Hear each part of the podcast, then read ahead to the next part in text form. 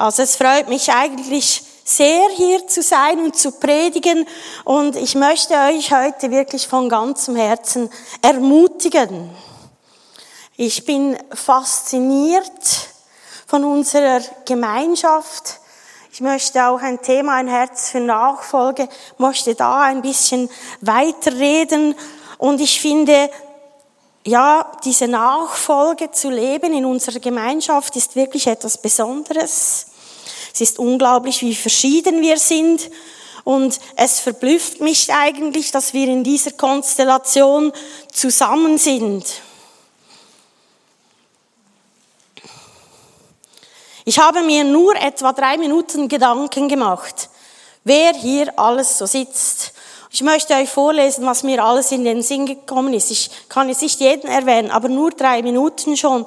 Das ist unglaublich. Wir haben Lehrerinnen, Bauunternehmen, Physiotherapeutinnen, Mamis, Papis, Ärztinnen, Lehrerinnen, Hausabwarte, Bauer, Sekretärin, Kleinkindererzieherinnen, Ingenieure, Informatiker, Prediger, Missionare, Etagerenbauer Bauer und Weinverkäufer, Schüler und wir haben sogar einen Erfinder unter uns.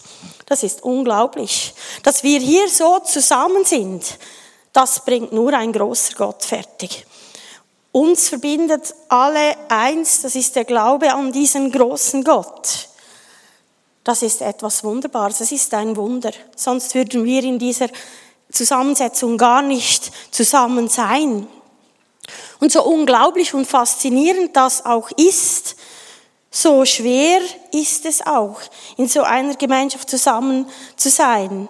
Es ist herausfordernd, äh, das Leben in so einer Gemeinde. Es fordert jeden Einzelnen heraus. Um sich in so einer Gemeinschaft wohlzufühlen und auch sicher zu fühlen, muss man meistens an sich selber zuerst arbeiten, am Selbstwertgefühl. Das sollte gestärkt sein. Wenn du selber nämlich weißt, wer du bist in den Augen Gottes, dann kann das dir Kraft geben. Wenn du zuerst in der Beziehung zu Gott Kraft schöpfst, für dich selber, dann wird der Umgang miteinander für dich einfacher sein. Und es wird dir auch leichter fallen, dem Nächsten zu dienen und zu vergeben. Und dieser Umgang, wenn wir das schaffen, so miteinander umzugehen, das ist das Zeugnis in die Welt. Das sehen andere Menschen als speziell an, die Gott gar noch nicht kennen.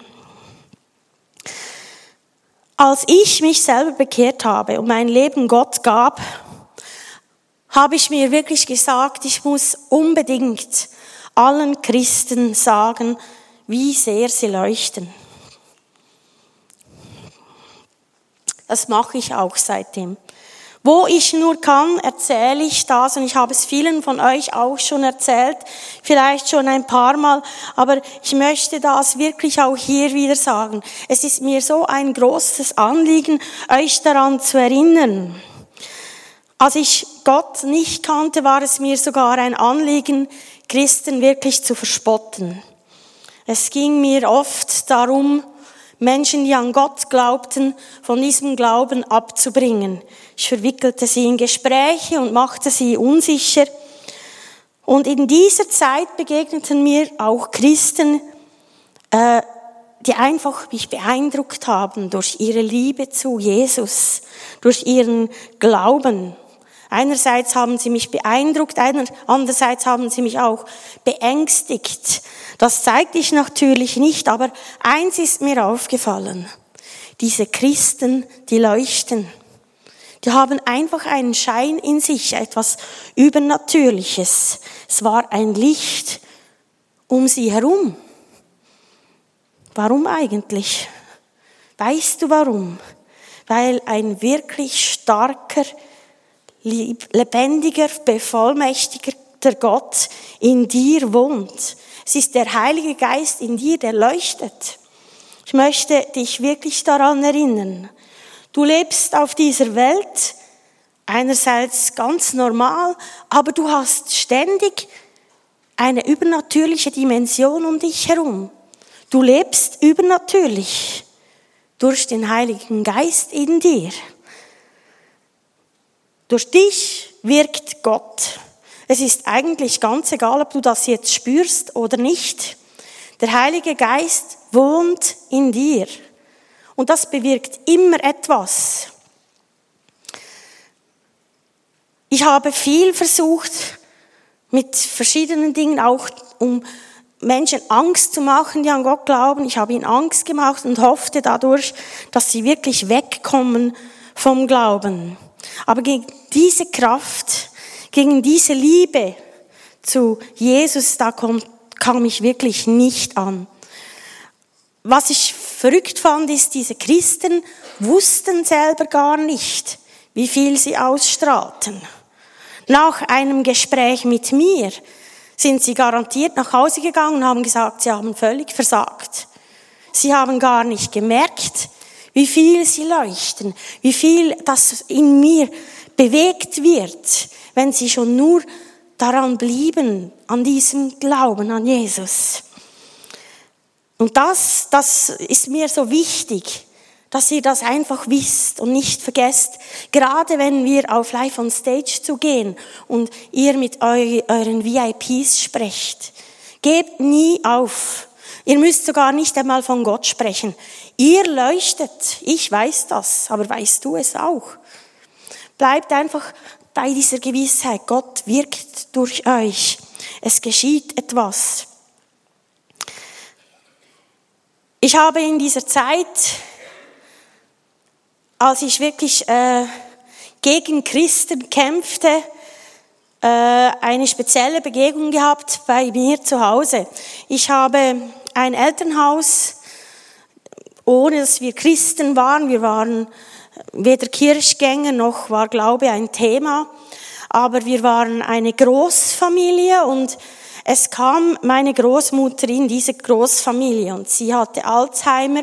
Es war unglaublich schwierig äh, mit ihr in unserer Familie. Sie verwechselte Tag und Nacht, irrte jede Nacht umher, weckte uns alle, um zu sagen, dass es eigentlich Tag sei.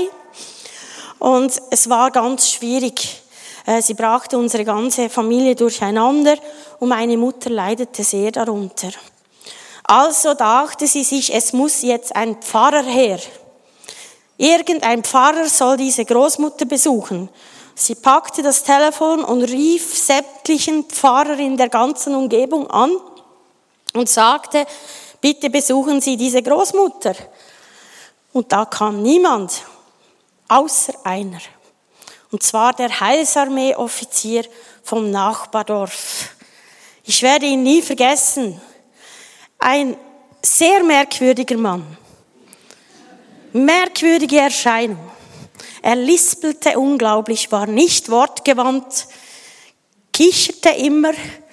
Und als ich ihm das erste Mal begegnete, dachte ich, um Himmels Willen, wer kommt in unser Haus? Aber ich kann euch sagen, als er in unser Haus kam, da spürte ich diese Macht, diese, diese Vollmacht in Gott, dieses Licht, diese Kraft. Wenn er bei uns ins Haus hineinkam, im unteren Stock, spürte ich es im, obersten Stock. Ich musste das Haus verlassen. So war die Präsenz von Gott da. Ich habe mich niemals eingelassen auf ein Gespräch mit ihm, weil ich wusste, das ist chancenlos. Das wusste er auch nicht. Ich denke, er hatte die ganze Zeit das Gefühl, er wäre total fehl am Platz. Aber wenn er gewusst, ich konnte es ihm Gott sei Dank sagen, er hat so viel bewirkt. Meine Mutter hat sich tatsächlich bekehrt in dieser Zeit und sie fingen an, vor meinem Zimmer zu beten. Das war ganz schrecklich. Ich konnte nicht mehr in dieses Zimmer hineingehen. Also bitte, denkt daran, was für ein großer Gott in euch lebt. Auch wenn ihr das Gefühl habt, es nützt gar nichts, das ist nicht so. Das weiß ich wirklich selber auch. Ich habe mich bekehrt, zu der Zeit war auch schon René da. Wir haben uns zusammen bekehrt und es war wieder dieser Heilsarmee-Offizier, der absolut angstlos uns begleitete. Und das heißt etwas, da waren wir noch schlimmer. Es war egal, Tag und Nacht rasten wir zu diesem Offizier, egal ob mit Pyjama oder nicht. Er stand da fest im Glauben und proklamierte Jesus über uns, egal was passiert war. Er hat uns wirklich gerettet, unser Leben gerettet und er hat uns zu Jesus geführt.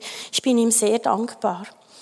Aber ich möchte euch vor allem ermutigen, denn ich denke, das erste halbe Jahr, als er mir begegnet war, war er verzweifelt und dachte, er hätte total versagt. Bleib dran, denk dran, du leuchtest. Es ist so. Mich hat es nicht beeindruckt, wenn jemand gute Antworten hatte oder auf meine Fragereien eine theologische Ausführung äh, aussprechen konnte, sondern mich hat es beeindruckt, wenn jemand sich einfach sicher war, dass Gott ihn liebt.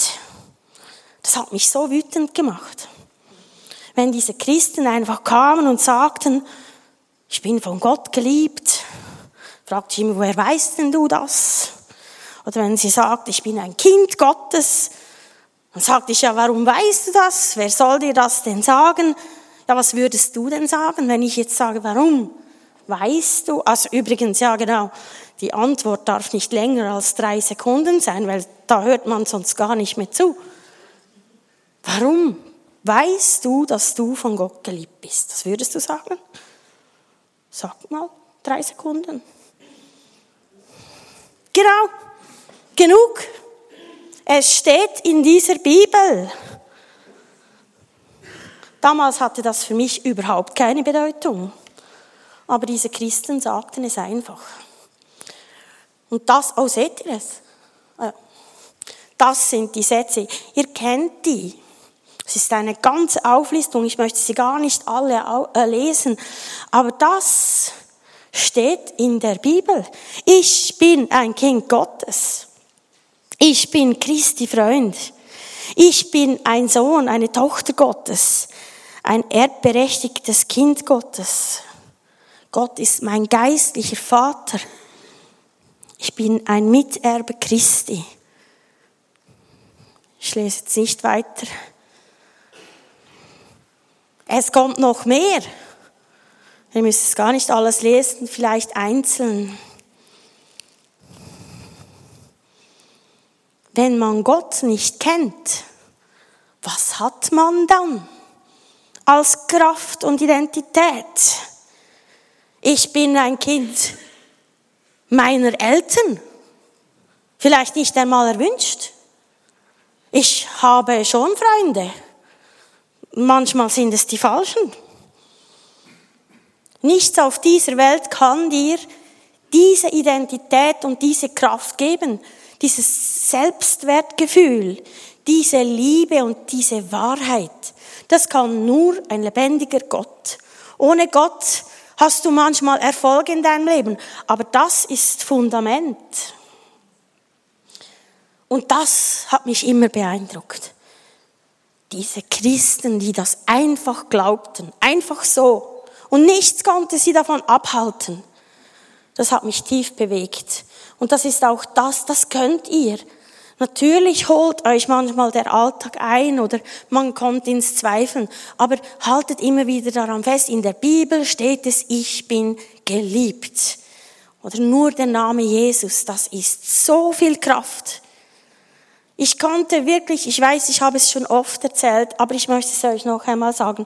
Nach meiner Bekehrung konnte ich ein Jahr lang mindestens den Namen Jesus nicht aussprechen. Ich brachte es nicht über die Lippe. So viel Kraft liegt schon nur in diesem Namen.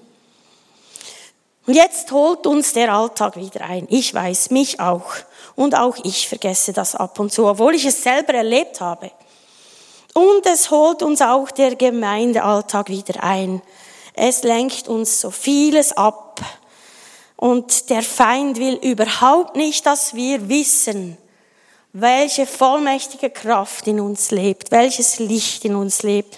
Und er deckt uns zu mit Erlebnissen, mit traurigen Sachen, ja, mit Traurigkeit, so dass wir das einfach alles vergessen. Diese heilige Tatsache wird einfach überdeckt mit Umständen und Sachen, die sie wie, wie das Licht rauben. Vielleicht geht es dir auch so, vielleicht geht es dir gerade jetzt so und du steckst darin fest.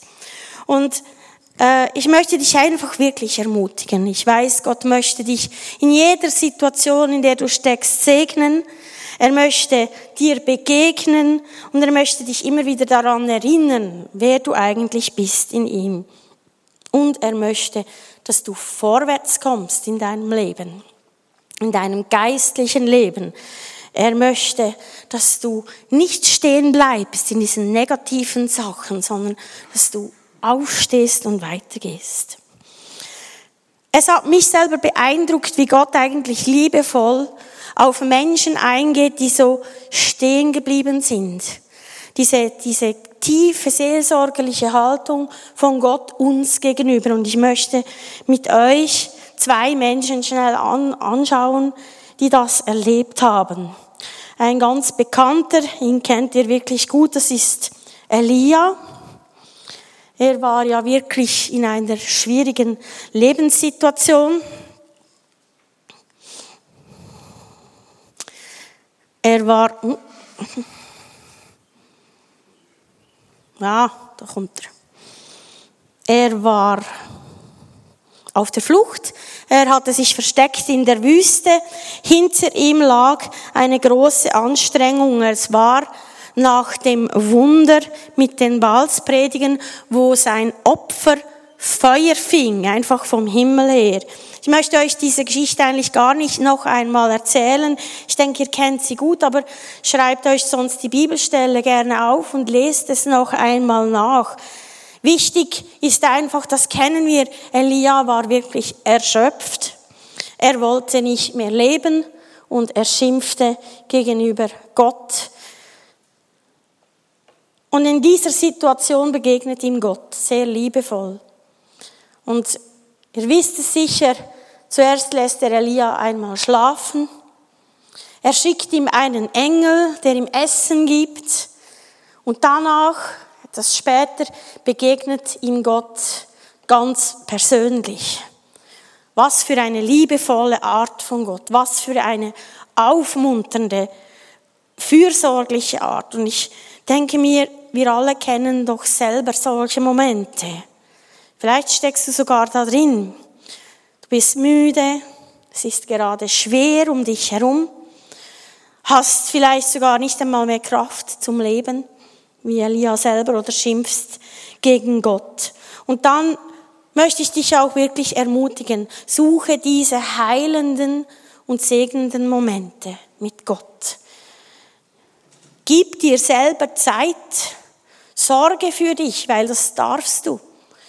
Gott versteht dich, er lässt dich schlafen oder gut essen oder einfach einen Moment stillstehen, um aufzutanken, zu soaken, können wir auch sagen. Wirklich eine Begegnung mit Gott suchen. Oder es steht, dass der Engel Elia diente, auch das können wir wirklich leben. Im Lobpreis, in einer stillen Zeit mit Gott, lass dir dienen von den Engeln. Das ist so, das sind so wichtige Momente in unserem geistlichen Leben. Und dann, als das alles geschehen war, sagte Gott zu Elia so, und nun steh auf, geh weiter, denn ich habe Folgendes für dich parat. Er hatte schon einen Auftrag für ihn parat. Es war nicht so, dass Elia jetzt für Gott abgeschrieben war, weil er müde gewesen war. Gott hatte Verständnis, aber er sagte nachher, als er gesteckt war, so und jetzt, geh weiter, steh auf, geh weiter. Da ist er gegangen. Eine zweite Person, die Ähnliches erlebt hat, Sie ist mir sehr nahe, ist Hagar. Ich weiß nicht, ob ihr ihre Geschichte kennt oder ob es euch schon einmal aufgefallen ist, wie sie reagiert hat in ihrem Leben. Hagar ist die Magd von Abraham. Sie hatte ein Kind von ihm, das war Ismael. Und sie hatte dieses Kind auf Befehl von der Ehefrau von Abraham eigentlich, weil Sarah ja eigentlich kinderlos gewesen war und Abraham sagte, er soll doch schauen, dass er Nachfolger hat. Und darum hatte Hagar ein Kind von ihm. Und dann bekam Sarah trotzdem noch ein Kind im hohen Alter und dann störte sie Hagar in ihrem Leben und sie sagte Abraham, verstoße sie, schicke sie in die Wüste, sie soll jetzt gehen. Und wenn wir diesen Abschnitt lesen, begegnen wir total interessanten Worten.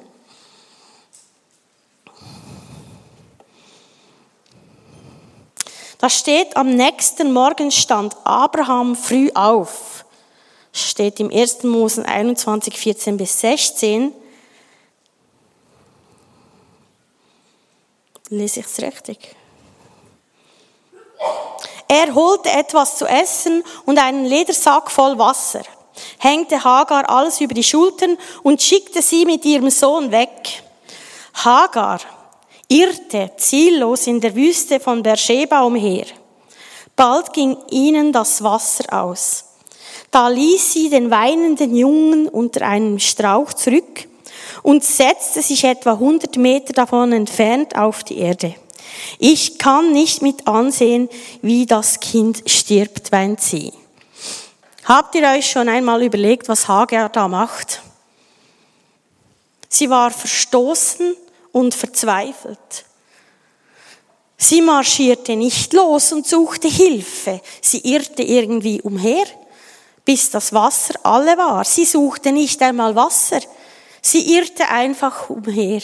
Sie konnte nicht mehr. Und dann, als das Kind immer schrie, versuchte sie es nicht zu beruhigen, sondern sie legte es einfach unter einen Busch und setzte sich 100 Meter weiter davon entfernt hin, damit sie selber weinen kann. Sie konnte nicht mehr. Ganz ehrlich, ich kenne solche Momente, solche Hagar-Momente, wo man sich einfach so verstoßen fühlt und ausgegrenzt. Oder Momente, wo man einfach total überfordert ist mit den eigenen Kindern. Und ich kenne dieses Gefühl, ein Kind einfach unter einen Busch legen zu wollen und 100 Meter weiter hinzusitzen und einfach zu weinen. Man kann nicht mehr. Es ist einfach wie genug, zu viel. Genau. Und da kommt Gott Ah ja, genau, sie hat nicht einmal Wasser gesucht, das finde ich so verrückt. Sie hat einfach das Wasser aufgebraucht und dann wollte sie sterben. Und in diese Situation kommt wieder Gott hinein und es ist wieder dieses Liebevolle, wie er ihr begegnet. Gott hörte das Kind schreien da rief der Engel Gottes vom Himmel aus Hagar zu, warum bist du verzweifelt, Hagar? Habe keine Angst. Gott hat das Schreien des Kindes gehört. Steh auf. Nimm den Jungen bei der Hand, denn ich werde seine Nachkommen zu einem großen Volk machen. Gott öffnete Hagar die Augen, da sah sie einen Brunnen. Sie ging hin, füllte den Schlauch mit Wasser und gab dem Kind zu trinken. Auch weiterhin half Gott dem Jungen, er wuchs heran und wurde sogar ein guter Bogenschütze. Was für eine liebevolle Art Gottes. Gott kommt nicht dahergerumpelt und sagt, Hagar, was ist denn los mit dir? Steh gefälligst auf. Er kommt und sagt, Hagar, was ist mit dir? Fürchte dich nicht. Ich habe die Stimme deines Kindes gehört. Was für eine Ermutigung. Für Eltern auch. Hab keine Angst, ich habe die Stimme deines Kindes gehört. Ich segne dein Kind, fürchte dich nicht. Gib nicht auf, ich werde die Hände segnend über deinem Kind halten. Und dann kommt der nächste Satz wieder, steh auf, nimm dein Kind an der Hand, geh weiter. Und Hagar findet dieses Wasser. Und der letzte Satz finde ich total lässig eigentlich. Da steht noch, er wurde ein guter Bogenschütze. Das interessiert grundsätzlich niemand. Aber das ist doch genau die Frage von jedem Elternteil. Was wird aus meinem Kind? Es wird ein guter Bogenschütze. Es muss da stehen, weil Gott weiß, wie wir uns Sorgen machen. Er sagt, es wird etwas aus deinem Kind, denn ich lasse es nicht allein, ich bin bei deinem Kind. So geht Gott mit uns um. Genau so möchte er uns begegnen. Das ist Lebenskraft und wirkliche Hilfe. Steckst du gerade in so einer Elia- oder Hagar-Situation, dann möchte ich dich wirklich ermutigen mit dem, hm, mit dem Vers aus Jesaja 41, 10. Fürchte dich nicht. Ich bin mit dir. Weiche nicht. Denn ich bin dein Gott. Ich stärke dich. Ich helfe dir auch. Ich halte dich durch die rechte Hand meiner Gerechtigkeit. Weiche nicht von dieser Tatsache. Vergiss es nicht. Und dann wird er dir sagen, und nun steh auf. Geh jetzt weiter. Ich habe etwas für dich. Er verwirft dich nicht, auch wenn du müde bist. Er geht mit dir vorwärts. Und er möchte, dass du nicht stehen bleibst. Er möchte dein Herz heilen. Und dann, wenn du weitergehst, kann das in deiner Familie sein, in dem Dienst, in der Gemeinde oder als Zeugnis in deiner Umgebung. So oft sind wir einfach nur zugedeckt von Sorgen, Nöten und Erlebnissen, Unversöhnlichkeit und wir vergessen das Göttliche. Wir vergessen, wer wir sind. Wir vergessen die Vollmacht, die in uns lebt. Und vergiss es nicht, ich möchte es dir noch einmal sagen, du leuchtest es ist so. Ich weiß das. Ich habe es gesehen. Suche diese seelsorgerlichen Momente mit Gott und schöpfe daraus Kraft. Denn mit dieser Kraft können wir wirklich auch einander dienen. Nur aus dieser Kraft. Wenn wir so zugedeckt sind, sind wir nicht mehr fähig, füreinander da zu sein. Und wenn wir einander wieder dienen, dann scheint das in die Welt hinaus. Das möchte ich dir wirklich heute mitgeben. Ich möchte euch so fest ermutigen heute Morgen. Suche diese Begegnung mit Gott. Und ich möchte eigentlich auch diesen Morgen direkt brauchen und sagen, suche eine Begegnung mit Gott. Bist du gerade zugedeckt vor lauter Sorgen, vor lauter Erlebnissen, dann nimm diesen Moment jetzt doch wahr um einfach wieder zu sagen, Herr, begegne mir, heile mich, fülle mich, segne mich und dann wieder aufzustehen und weiterzugehen. Oder bist du wirklich zugedeckt vor Sorgen für dein Kind? So komm doch heute Morgen nach vorne. Ich möchte einen Moment einfach des Gebets auftun. Lass dich einfach segnen. Lass dich segnen von uns und lass einfach Gott in dein Herz hinein, heilend hinein und nimm diesen Moment wahr. Ich möchte gerne das Ministry-Team bitten, das Leitungsteam mit Partnern nach vorne zu kommen. Und wir werden dann die Musik laufen lassen. Nehmt diesen Moment wahr, kommt nach vorne, lasst euch segnen. Oder, und ich möchte euch das auch ganz fest an Herz legen, brauchst du einfach wieder mal ein Bild oder ein Blick von Gott auf dich, dann geh zum prophetischen Team, sie werden auf dieser Seite stehen.